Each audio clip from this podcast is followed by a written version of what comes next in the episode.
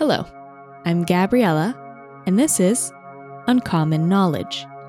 I have no guest today, it's just myself and a simple recipe.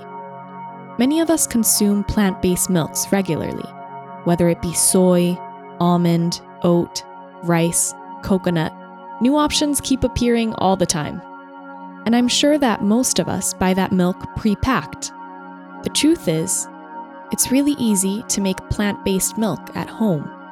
And if you have the necessary tools at hand a blender, a nut milk bag or cheesecloth, water, and your favorite plant base, you end up saving money and avoid unnecessary packaging. I'm lucky enough to live close to a great grocery store where I'm able to buy all kinds of grains, cereals, and nuts by weight and put them in my own containers. If you too are able to buy unpackaged ingredients or buy in bulk, you're doing great. And if you're able to source those ingredients straight from the producers, even better.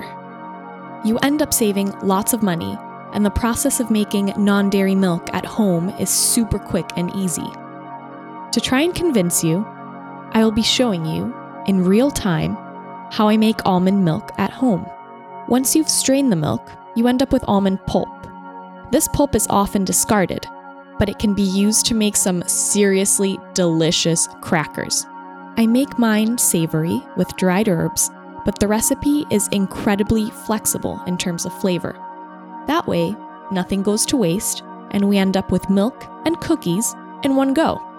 I'll share the recipe for my almond crackers in the next episode. For now, I hope you enjoy this audio recipe and that you try it yourselves.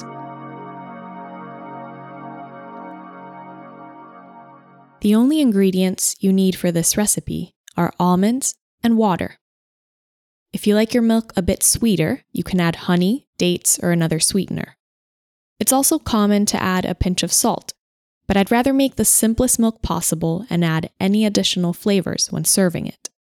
One cup of almonds will get you approximately one liter of almond milk, depending on how thick you like it. I don't like mine too runny, so I combine one part almonds with four parts water. In terms of kitchen tools, as I've said, all you really need is a blender and a nut milk bag or cheesecloth. With that, we can begin. You can skip this first step, but I like to soak my almonds for a few hours before milking them. The night before I make almond milk, I pour one cup of almonds into a glass jar, cover them with water, and let them soak overnight.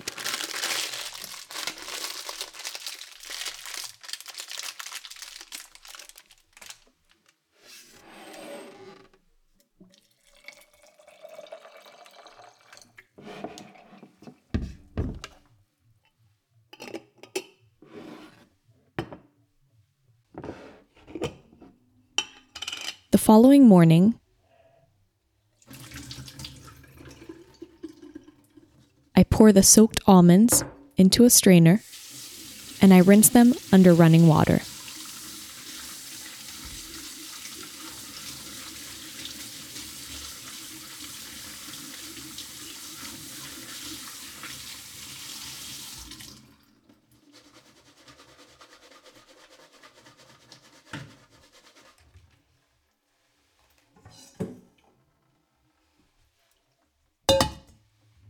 Since I have a very small blender, I have to make my milk in batches.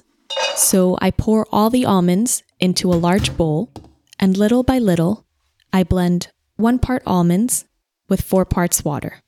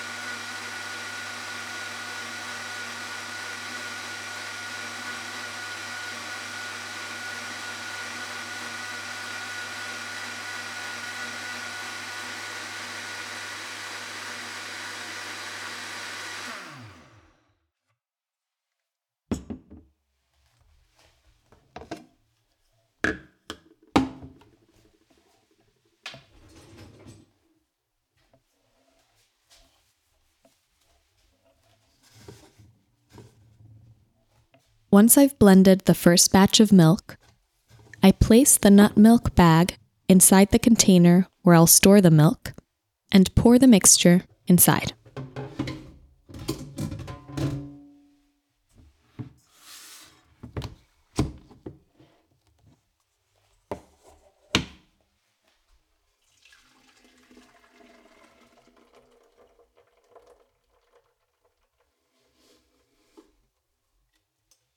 Repeat this step multiple times until all the almonds have been blended with water.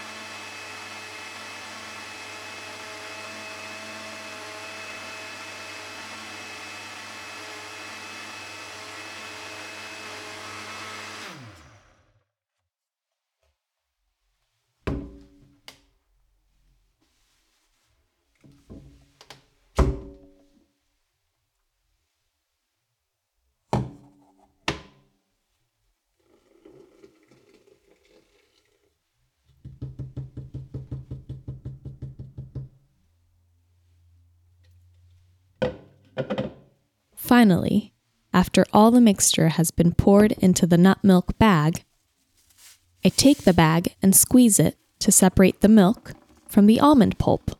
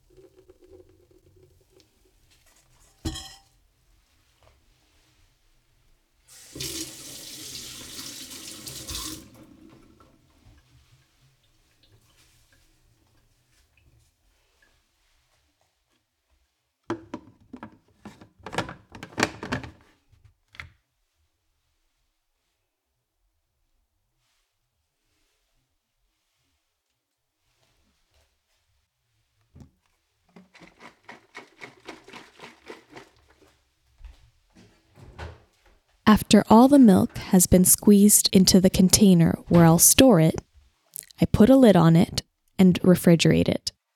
This milk lasts about three days in the fridge, although I've left it up to five and I'm still okay. But I wouldn't recommend leaving it there for too long, just in case. I also take the leftover almond pulp and put it inside a container in the fridge, where I'll keep it until I'm ready to make my crackers. And that's it. We've just made almond milk at home. And if your blender is larger than mine, this process is much quicker and easier. I hope that you do try this at home if you can. Until next time, take care and be well.